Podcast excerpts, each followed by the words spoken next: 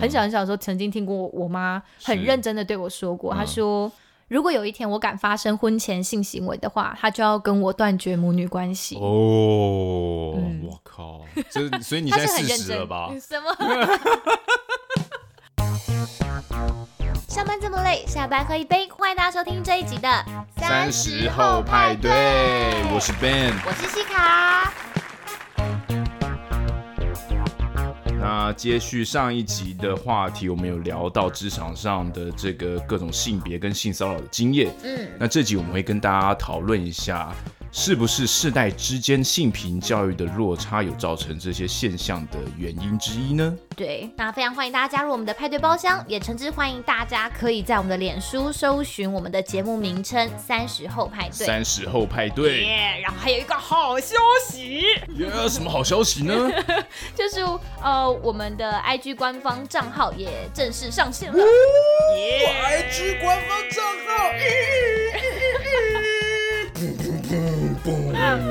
对，欢迎大家搜寻，用就是在搜寻的那边，就是帮我打数字的三十，然后英文的 After Party，就可以在 IG 上面跟我们一起互动了哟。Yeah, thirty After Party。耶！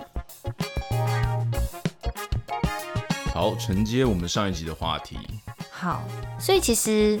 我觉得这样的状况，像像包括在你刚刚说的，就是机务界里面的前辈们，那些学长们，以及像我说的，嗯，飞机上有比较资深一点的大哥大姐们，他们不是说不能够理解他们会有会有这样的观念，因为毕竟上个世代的性平教育。跟我们这个世代的性平教育本来接受到的，其实就有一些落差。对，因为近十年真的那个资源是不一样的。对，我们最近，尤其这十年来，这种社群媒体快速的把性别的意识大量的放射在网络，提升，嗯，所以其实相对于我们这种资讯时代的青年来说，我们吸收的能力。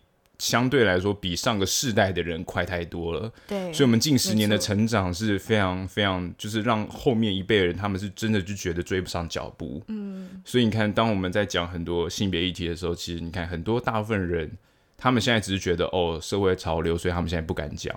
嗯，但其实我觉得一定很多人还是在他们内心是没有办法接受的。因为其实说实在，对，我们小的时候，你要讲。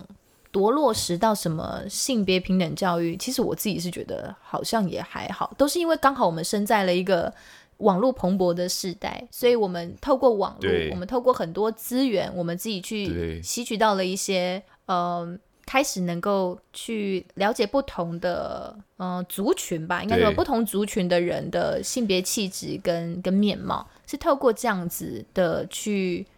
去资讯的传播跟流通，我们才有办法将这些新的概念放进自己的脑海里，嗯、然后去吸收、去内化。可是上一代的，嗯、呃，性别平等的教育的资源上的落差，其实很容易就会在现在的我们的职场里面体现出来。所以其实性别平等教育真的是要落实诶、欸，就是 小的时候，现在现在其实，尤其我们通过了就是同性的婚姻。的这这个这个法条通过之后，耶、同性婚姻，我帮你大声点讲耶好，就是 其实渐渐的，我觉得台湾社会里面也也也开始重视到，就是对于小朋友的性平教育的灌输这件事情，其实是不能等的，对，其实是需是需要灌输他们正确的观念的，因为其实没有人应该要为自己天生的性别气质而遭受霸凌，然后被欺负什么之类，就是。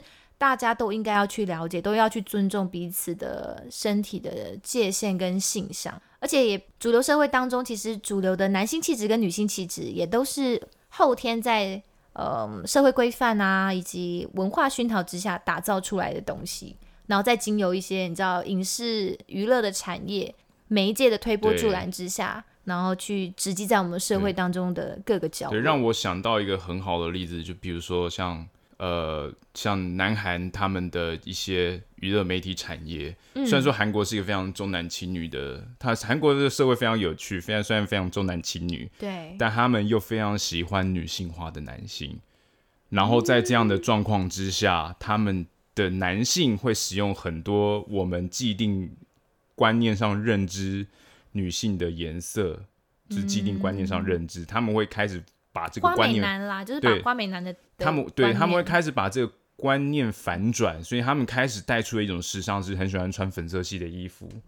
像我就是变成哦，这这个变成当这个东西变成是一件时尚的时候，大家就开始觉得哎，时尚时尚，男生也可以穿粉红色的衣服，男生就是也可以穿粉色的衣服，这这完全是没有任何的。然后男生男艺人要画眼线，对，这这这这有怎么样吗？干帅就是帅啊，好看就是好看呐、啊。说真的，你看现在多少这个年年轻少女们这么喜欢 BTS 防弹少年团，那么喜欢这么多这这么多这个韩国男子偶像团体，他们长得怎么样？他们就是长得这么。这么这么美这么帅啊！那那你他们引领出来了另外一个对对对一个潮流啦。所以我觉得，所以我觉得说，所以我觉得说，其实呀，yeah, 也不一定说就是说什么颜色应该要符合什么样的性别。我觉得现在这个年代，就是我们不需要去定义这么多有的没有的东西，反而是让让更多人有他们自己定义的空间。嗯，所以我觉得有时候这种时尚带来的潜移默化是一件好事。嗯，对，我是这么想的。就跟之前一阵子四月的那时候吧，就是不是有小朋友说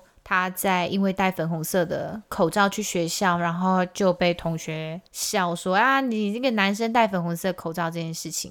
然后那个时候就有记者在 CDC 的记者会上，然后就问说怎么怎么就是。部长怎么看这件事情？然后隔天不是部长跟其他的学者专家们，他们就一致戴着粉红色的口罩开记者会。其实针对这件事情，其实我也是蛮，我也是蛮生气的啦。就是就是，因为因为我很讨厌这种颜色被定义性别的事情。嗯，因为对我来说，我就觉得颜颜颜色的颜色它就是颜色，它其实本身就没有告诉你它的性别，这就是我们人类赋予的东西。那这种解释是谁去解释呢？对不对？嗯这种这种二零二零年都已经这样的年代了，你还要歧视穿粉红色的人？这个世界都已经，我们人类都要进入五 G 或是 AI 了，然后你还在那边跟我纠结粉红色这种很很小的事情，我就觉得哇，我的天哪！你们到底要？主要是因为说，呃。小朋友就是真的是一张白纸，对他们会认为说粉红色是怎么样就不够男生，男生不能配粉红色，其实都是整个社会文化甚至是家庭教育给他们这样子的想象没有跟想法的，所以这件事情变得导致说戴了粉红色口罩的男生就就不够男生了，就会产生这种。不够男人或不够女女人的论述，嗯、可是我们天生就是男人跟女人，到底为什么会不够男人跟女人呢？对，关于这一方面，嗯、其实我也就是不断在身体力行。大家都说什么哦，我就是我虽然练练得很强壮，但是有时候我就是会装装出一种女性的性格，我就是卖萌什么的。我在上班的那种休闲场合，上班的那种那个休息时间，我也会这样子弄。他们会觉得很反差，但其实我想要用这样的肌肉男，然后在那边卖萌这样。对我，他们会觉得很反差，但其实这对我来说就是一个，呃，用用表演或是表现的方式，给他们一种潜移默化的感觉。嗯，就是让他们了解说，不是说我今天我我今天你要我做一些真的很有勇气的事情，我要能做得出来。嗯，但我今天要在那边卖萌的时候，我也要可以卖。我要让他们了解说，不是。不是一个性别的形象是刻板是固定的，它应该是会有很多样貌的。是我希望用我平常生活这种很很疯癫戏谑的方式，嗯，给所有周遭的同事潜移默化。就是最近还有同事颠覆他们对于性别的对，所以其实最近比较年长的同事们有开始被我 trigger，就是他们也开始有点。进入一种疯疯癫癫的状态了，我跟你讲很猛，因为我跟我这年轻世代的朋友们，我们开始就这样胡闹之后，你们都这样子闹，就是我一个人感染了所有人，大家开始胡闹，然后变成说年轻世代人，也就是有一些年长的老人也开始就是跟我们一起胡闹。我跟你讲，虽然说这个可能没有什么，但是渐渐的，我们我我们我们总不能一开始就开这种敏感讲这种。关于两性性别认知这种很长的论文，这种没有人想听。我们只能靠日常生活去慢慢的用这样的方式去潜移默化他们对于他们对对于对性别的想象跟认知。呃、所以其实这样胡闹久了，我觉得大家的想法其实越来越，比起我那时候刚去这个基基平这个地方的时候，其实其实越来越越来越有这个改善的趋势。其实大家就觉得，哎呀呀，我没有想到原来这件事情可以。朝这个方向走去，就就就其实从这个胡闹的这个对，其其实我很多想要表达的想法，我可能没有办法，嗯，就是我我没有这种权利或者这种能力去去去给大家一个教育或怎么样，但至少我可以用我的生活的一些戏谑的方式，你觉得很好笑，对。但是这种好笑会留在你的心里，嗯，然后在你的心里你就觉得，哎、欸，他好笑，他好酷哦，那我也想要跟他一样好笑好酷。对。所以这种东西就会渐渐的在人们之间打开嘛。嗯、我的想法是这样啦，但我不是刻意做这种行为，我也不知道，我但我就是觉得有这样的方式，我是觉得很意外啦，但是也蛮好玩的，嗯、对。因为其实。性这个东西其实是是与生俱来的，可是性别有时候它并不是与生俱来的，而是做出来的，所以大家才会说做性别就是 doing gender、嗯、这三个字。其实，呃，大家有兴趣的话，可以在网络上自己自己搜寻一下。那那这个概念其实很久以前就被提出来了，那就是关于两性在目前呐、啊、当下这样的父权社会里面，那大家是怎么样去透过扮演好自己的性别角色。然后就是试着在各种场域里面，透过一些像这样子，呃，二元的阳刚，甚至是或者是阴柔的这种规则或者符号去做这些性别的展演。嗯、就像刚刚被他说，他可能明明是外在的身体的的的样貌是是阳刚的，可是他做出了一些这样子比较阴柔的呃的的的行为举止，对。对他去呃展现出来的那样子的性别认同跟气质，对，像我就是觉得我常常就是、嗯、我就是男女性之间切换的角色这样子。总之就是我觉得小朋友性平教育不能等之外，我觉得成人们的性平教育一样也是也是刻不容缓，要靠大家一起帮忙啦，嗯，或是因为大家职场上，像哎、欸，你还记得我们公司有前一阵子你有做过那个线上课程吗？就是。关于什么职场性骚扰的，大家要提防的，要注意的那个、那个、呃、那个线上课程，有，有，有，有我我有做过。我那时候想说，嗯，是不是我们有一些高层觉得不胜其扰，动不动就要去开会，然后要来检讨，就是职场上发生的一些，你知道，言语或者是举行为举止的，动不动就有这样的纷扰出现，所以他们可能觉得，呃，重新再教育一下员工们这件事情是必要的，尤其。这种状况很容易发生在世代跟世代之间，比如说，哎，真的就是有一些对呃 generation 年纪 gap，对年纪稍长的的同仁们，可能会在某一些地方让我们。我我们没有要，我们没有要那个啦，我们没有要那个。要占年纪，我只是想要讲，对，我们只是只是提出一个见解而已，好不好？我相信也有很多很有 sense 的这些前辈，当然当然长辈们，就是他们一直他们在开玩笑的方式是，对，是让人舒服的，是有智慧的。我们必须要在这边做出一个严正的。对，不是不是单纯只是觉得我讲这个我自己很开心，我自己很爽，我自己很舒服，然后就任意的去剥削、去消费别人的身体，没有错，这件事情是两回事。我觉得这样子大家要有一个尊重彼此的一个观念，我觉得是才能够杜绝这一些日常生活中的性骚扰以及不必要的被歧视的状况。哦，话说回来，我在准备这一集节目的时候，我就有看到有网友分享说，就是。老师，老师，请问，就是我在路上好讨厌哦，就是可能我长得太美，就会有人在盯着我看，看得我很不舒服。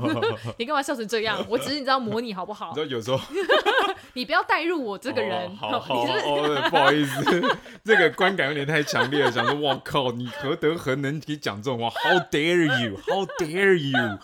就是就哦，天哪！他就是网友，好不好？我讲网友，okay, okay, okay. 他就是想说，哎、欸，这些人这样盯着我看，可能请问，就算不算也是性骚扰的一种？当然，他这个网友他只是这样提问而已，他并没有将整个当下情境描述的很详细。嗯、然后我就去查说，哎、欸，这样到底算不算？因为就是我也有朋友们，真的就是长得很漂亮的朋友，嗯、他们真的有时候走在路上就会觉得很讨厌、很困扰。就路边就是真的会有一些嗯异性会一直盯着他们看，然后我就会觉得说，到底这样算不算？然后我就查说，哎、欸，真的真的不能乱看别人，因为真的有有曾经有一个类似，嗯、不是类似，就是。性骚扰成立的案件，就是说，一个女生，她在她她她是上班族，反正她就受到隔壁公司的 隔壁公司老板管很宽，她住海边，反正她就是爱上了这个女子，然后这个这个老板就一直长期着一路就看着这个女生，那那很不 OK，你不能这样，我跟你讲，盯着她，不管她走到哪里，去茶水间、去厕所什么之类的，然后就让那个女生真是精神崩溃、不堪其扰，所以后来这个案子就有成立，所以所以。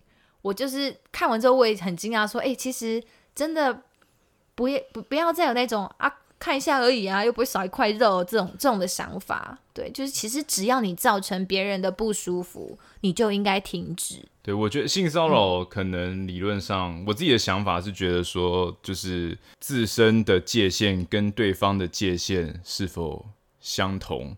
那如果说今天他这种。用这种很可怕的方式看，我觉得，我觉得你可能就是瞥一眼，这都无所谓，这无可厚非。大家喜欢欣赏美丽的事，我们都我们都小看一眼。哦，你今天穿的这么这么漂亮，我真的是没有办法控制我自己的目光，好不好？我可能就看一眼，但是我至少不会跟着你一直去看。你如果跟着看，那就很很，那就有点这种就有点超过的行为。我希望大家内心都要有一种眼神的跟踪狂。对，我觉得大家心中要有一 把尺，就是你你是欣赏，对，还是？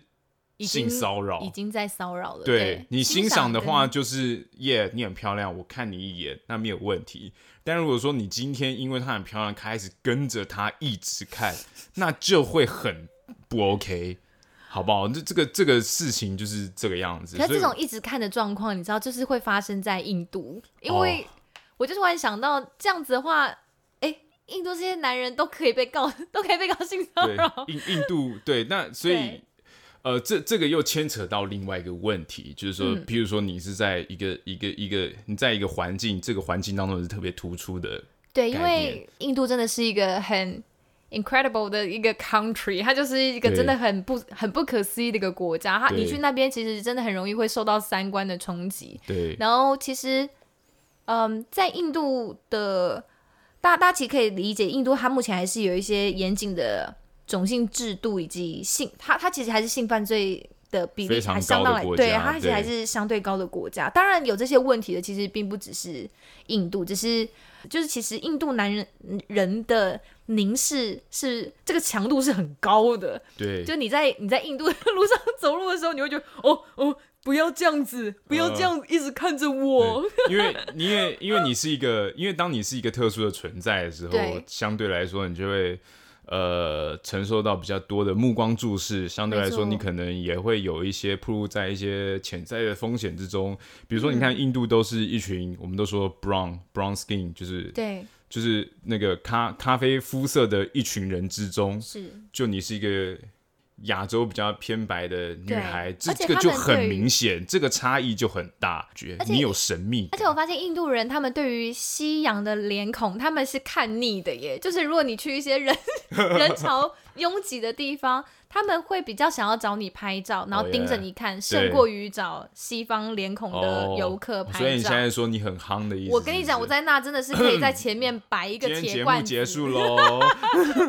我真的觉得我在那根本就是应该要收钱。OK，他们这些人真的是，他们这个真的是爱爱慕的能量，真的是。这边就是西卡在宣传自己在印度有多有多受欢迎，好不好？就完全这一段就是可以没有必要的，没有，我只是想说。对，因为其实我一开始就想说，他们是因为比较少见到东方脸孔，所以他们是好奇，所以一直盯着你。呃、可是我觉得在印度的路上，其实是很特别的一个的的状况，是因为我在想，他们其实整个国家的劳动力分配上有有比较明显的这种性别差异，就是路上出现的呃，像是路人啊、司机啊，或者是餐、嗯、餐厅的服务生，其实大部分都是男人。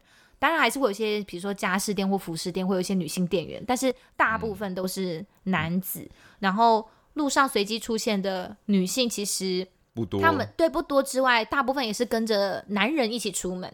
所以说，整个路上的女性是是真的比较少的，是真的不多。然后，所以有时候你你要走在印度的街头上，虽然我也不是一个人，但是你要走在印度的街头上的时候，你会觉得说：天哪，有一种很明显的只有。只有我们这一群女性的感觉的状况，那那这样状况其实会很明显的让你自己感觉到不安，呃、你会觉得说，哦，嗯，他们真的很认真的一直在看着你呢，嗯、对，然后像我同事就会。特别不安的会去回避他们的眼神，对对。那像我自己是，我自己比较白目啦，我自己会回看他们啦，我就会一直要一起夸奖哦。那那我也要看你哦，就我不能白被看哦，这样子。对，就是靠这样的方式去去去取得了很多粉丝，这样子。是吗？其实完全就是大家因为有一些 eye contact，对，其实大家一开始就根本就不想 care 你这样子。只是因为我用眼神强力的回击他们，觉得这这个女生很有个性。哎呦哎呦，凶哦凶哦！讲到这个，就让我想。想到我之前一直有在提的一件事情，但在讲这件事情之前，我必须要先说明，我可是一个真实的女性主义者，请大家先。我是很支持女性的，但讲这件事情，很危险吗？那我要剪到下一集好了。哎、欸，靠背哦，我觉得就先直接讲好不好？我就讲，那反正大家要赞我，我就会跟大家说对不起。OK，好，好，就是其实就像性骚扰这件事情，关于暗巷的性骚扰这种这种这种事情，我们不是常常会听到社会的案件说，就是这个女性在回家的路上的暗巷上，可能就是被被遭受到性骚扰，嗯，这种事情。那当然，我们今天要检讨的不是被害者。当然，你加害的人做任何的行为都是犯罪行为，那都是必须要检讨的。我先前提是这样，就是那都是犯罪行为，你们都不应该去骚扰任何人，不管是男生或女生。嗯。但我现在的想法是说，我现在的讲法是说，在这样的状况之下，那我们应该在不能避免状况下，我们应该要做什么样的事情可以降低风险？你说避免自己被性骚扰的风险吗？对，避免就是你知道，因为男性他是一个他是一个生理结构会有性冲动的物种。哦吼，那 他对对，那他可能那那你今天可能在路上路过了一百个男性，你可能不知道会不会有这么一个无法抑制自己性冲动的对的的的，的犯罪者的犯罪。OK，对，嗯、那那这样子就就是你没有办法去。预想到会不会有这种事情发生？是，当然，我在这边也做一个很重要的前提是，女性们当然一定想你们，你们想穿什么上街或怎么样都，那绝对都是你们的权利，这是完全都没有问题，也不可以应，也不可以，也不应该有任何人去碰触你们。对。但重点来了，就是你不知道这个你所处的环境是安全还是不安全，因为你不可能担保百分之百的安全。嗯哼，就像是我今天过马路。也有也有几率会被车撞死，嗯哼，只是这个几率很低，嗯，或者是我今天深夜骑车回家，经过十字路口，可能会有一台超快的车子。酒驾超速，对酒驾超速的人，这这种这种东西就是你这种风险，你必须要去先了解的。对，所以对我来说，就是比如说你今天如果说必须出出席一个场合，一个 party 的场合，你必须要穿的很裸露。嗯，我再说一次，你穿着裸露，你穿着裸露绝对没有问题，这是很 OK 的事情。我感觉到你额头在冒汗。对，我跟你讲，我现在超怕女性把我站到死。没关系，我 但是我很想要听听你想讲，我很想要就是表达这件事情，是说。你穿的很裸露，绝对没有问题，这是你的权利，是，这也很 OK。是，但如果说你今天穿的很裸露，你完全没有把自己试试想在一个有可能暴露在的风险状况之下，你穿的很裸露，然后你家刚好住在一个什么莫名其妙的工业区，嗯，然后你今天要去台北市参加 party，你要从工业区走一段很长的路出来，然后到了公车站，然后在公车站等公车，然后再去台北市参加一个聚会，对，你必须要一个人经过这么长黑暗的路线，嗯，然后你又穿的这么这么这么吸引你目光的同时，你不觉得会把自己暴露在一个、嗯、呃？很有相较之下，相较之下相对危险的环境。那如果说对我来说，我觉得你必须要这么做，更好的做法，你直接叫计程车到你家门口，或者说你披一件大衣，嗯、或者是你找你的朋友们一起同行。OK，对我我并不是要检讨，我只是说你们这样子反而会让这个风险降得更低。嗯，对，因为我们没有办法控制说这种随机出现的这种这种这种这种强暴犯，当然什么时候会出现，嗯、你没有办法控制，所以我反而是觉得说。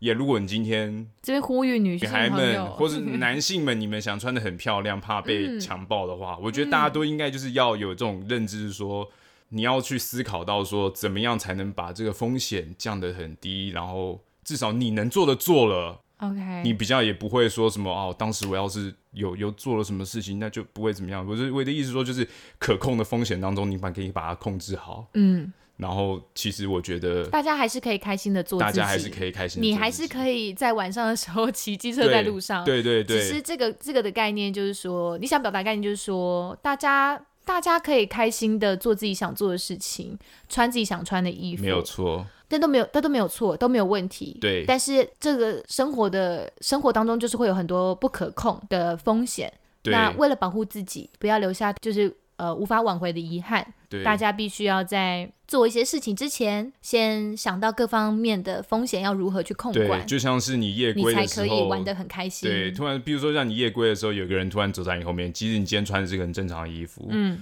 所以我们通常都会叫女性把钥匙拿在手上拽着嘛。啊，对，就是这样的概念。就是其实虽然说你你你你不一定会遇到，或者说。把尖的那一头露在指缝外，这种都是一些很很简单的小事情。他要是敢来，就给他来一个 hold you can。对对对，就是就是这些简单的小事情，就是至少你要先去设想到这些可能存在的风险。嗯、那我我是希望不要，但至少如果发生的时候，你会知道说，哎、欸，我应该怎么保护自己，怎么样保护自己，怎么样去应对。上计程车也要拍一个车牌号码，对对对，随时跟朋友汇报我。所以我就所以我就觉得这样很好，嗯、就是我就觉得，你看你把这种安全的概念落实了，我就觉得大家就能玩的很开心。对，我就觉得呀，这样很好啊。对，我就觉得像，嗯、尤其像我们这种，对不对？就是防人之心真的是不可无啦，只是真的要告诉大家，就是 Even 今天讲的是一个。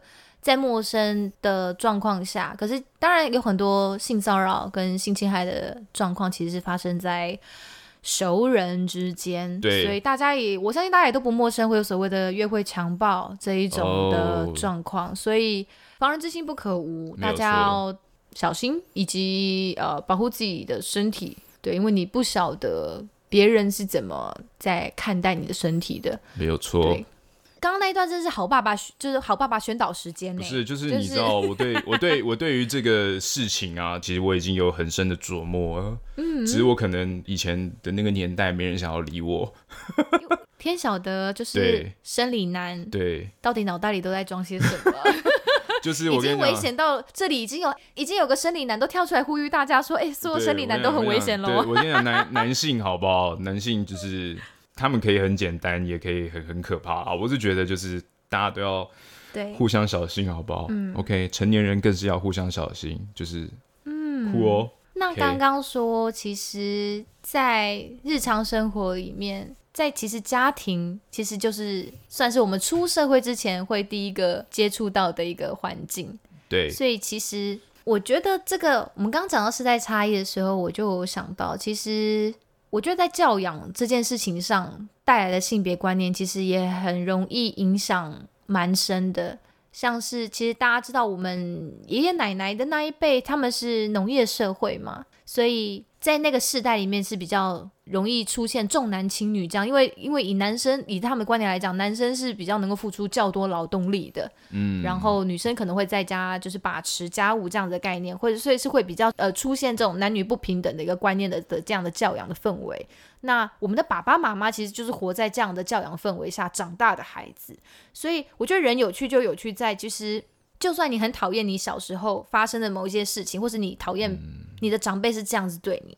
或者是你你很讨厌某一些社会的框架，可是因为你从小就浸泡在这样的价值观里面长大，你你其实你深受其害。Even 你讨厌，可是人还是多少没有办法不被那一些陪伴着你长大的价值观影响。像我就觉得，呃，我的家庭就有一点点这样的概念，就是说我爸妈并不会说到对我，就是对，因为我还有一个哥哥，不会说对我跟我哥就是。呃，真的有很明显的男女不平等差异，就不会说什么哦，鸡腿给哥哥吃，你只吃 吃，你只能吃鸡屁股，或者只能吃鸡翅这样子，不不会到这 样。对，但是我就觉得我爸妈对于男女不平等的性别的歧视的观念，我觉得是体现在身体自主权跟贞操观念上，我觉得是比较明显的。是，像我不晓得。我这个年纪的女呃的女生朋友们有没有听过？像我我很小的时候就、嗯、很小很小的时候曾经听过我妈很认真的对我说过，她说、嗯、如果有一天我敢发生婚前性行为的话，她就要跟我断绝母女关系。哦，嗯、我靠，这所以你现在四十了吧？什么？为什么？哦，没有啦，就是我这 就是感觉好像就是这种四十年前才会听到这种言论，就是 对，非常就是他们是他们是保守的的的家长啦，所以所以，嗯、我我不确定跟我岁数相近的女孩们这样的话对你们来讲是是熟悉还是不能够想象？我觉得说就是如果听起来耳熟的女孩们，我只是想跟你们说，其实你们不孤单。然后如果觉得哦天哪，爸。哦，你爸妈哦，你妈怎么会这样讲这种话？然后觉得很震惊的女孩，我必须要说恭喜，因为你们的爸爸妈妈很尊重你的身体。因为其实说实在，这句话在我心中留下很大的回响，嗯，蛮深刻的，蛮深刻的感觉的，嗯、就是其实会会有一些质问一直在心中发酵，像是说，哎，所以。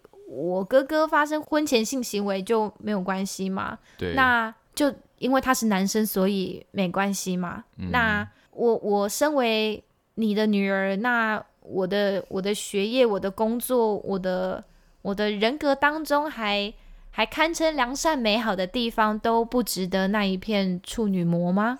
嗯，我觉得会有，就是当时的那个状况，这一句话、嗯、会会留下很多很多很多东西在心中的。对，所以我觉得好处是在于说，家庭教育的确会对于性别的塑造造成很大的影响。嗯，那另一方面，我觉得像我们这些有认知的人来说，我们也很快的可以理解到，我们目前的性别认知，或是我们的。呃，思维观念是因为家庭教育的关系。那我觉得有这个认知是很重要的，就表示你知道什么是应该做，什么是不应该做，什么是好的，什么是比较不好的。嗯，所以在这样的认知之下，我们应该都能够督促自己成为不要成为那样的长辈或是大人。对，因为我相信三十岁上下的我们，有人都已经走入婚姻了嘛，你身边一定也不乏朋友已经，呃。是已经嫁娶，还说已经嫁娶，非非非常多，或者是对，对啊，已经是当爸爸、为人父、为人母的。那其实真的，我会觉得说自己自己自己去回想自己小时候，然后。就是会觉得说，其实如果有一天我生儿育女的话，其实要真的很小心你每一句对孩子说出来的话，因为也许你你只是我我相信我我我爸妈他们是想要告诉我，我是女孩子，你要保护好自己的身体。嗯、可是他们用了这样的一句话，是用是用断绝关系这这样的的方式来来来威胁我。他们告诉我不能做这样的事情，要保护自己，但他们没有他们没有告诉我怎么保护。他们只告诉我说，做了这样的事情会有不好的结果。嗯，对。但是这样子其实，因为你无心的一句话，你其实很有可能在当下你是摧毁掉一个孩子对于自己本身的认同的。嗯、对。所以，因为我相信世界上没有一个孩子他不想要父母亲的爱或认同。了解。那。我觉得这个认同的渴求其实是很深层的，所以如果你无心的一句话，不塞离，就是你知道无心插柳，哎嘿，柳成荫的话就不好了呢。我但另一个好处来讲，也就是因为有这样的契机，嗯、所以让你开始会对自己质问性别的样子，就是你可能会开始借就是我身于我身为一个开始去问这样的问题，一个人对，对，那也会有相对来说，你可能会。比一般的同才有更多的身为人的知觉，是这样说吗？对，我是我是，反正我想这么讲啊。嗯，对，所以我觉得，对，就是对于自己存在的意义会会有一些困惑跟疑问。小的时候啦，小的时候，好，没有问题。对，总之今天最后还是希望大家都要诶、欸、尊重生活当中你身边的每个人，他们都是独立的个体，even 他是你的孩子，或是你身边的朋友。然后公司同事啊、下属啊等等，就是即使你觉得他在某方面的社经地位，或者是某一些层面上权力比你低的人，但请你一定要了解，他们每个人都是值得被好好尊重的主体，甚至是你的女朋友或是老婆也是一样需要尊重的。不要说好像就是哎，她就是我女朋友，我想怎么样就怎么样，不是这样子。对对，好不好？对，就是他们不是不不是你可以这样子任意开玩笑啊或物化的对象。对，对啊、那当然很欢迎大家来对我性骚扰或是物化我。我在这边沉重的邀这个，这里有开放物化的专线，诚挚的邀请大家来一起来物化我吧，耶、yeah！把我这个男性彻底的物化哦，好期待大家这样对待我，好兴奋！你下次走在路上，你就看看会不会有人不停的疯狂骚扰你哦。哦，这样这样，你再来跟大家分享被骚扰的心情。好，这样的话我们就要再另开一集了，好不好？哎、欸，刚才是。很很悲伤哎，没有没有悲伤的意思，只想跟大家说，我只是我们只是一直牵这些梗，到时候希望大家来物化我而已。那今天我们就先到此告一段落喽。今天就是帮我真友的时间了啦。OK，下面有我们的真友专线。哦耶，好，拜拜。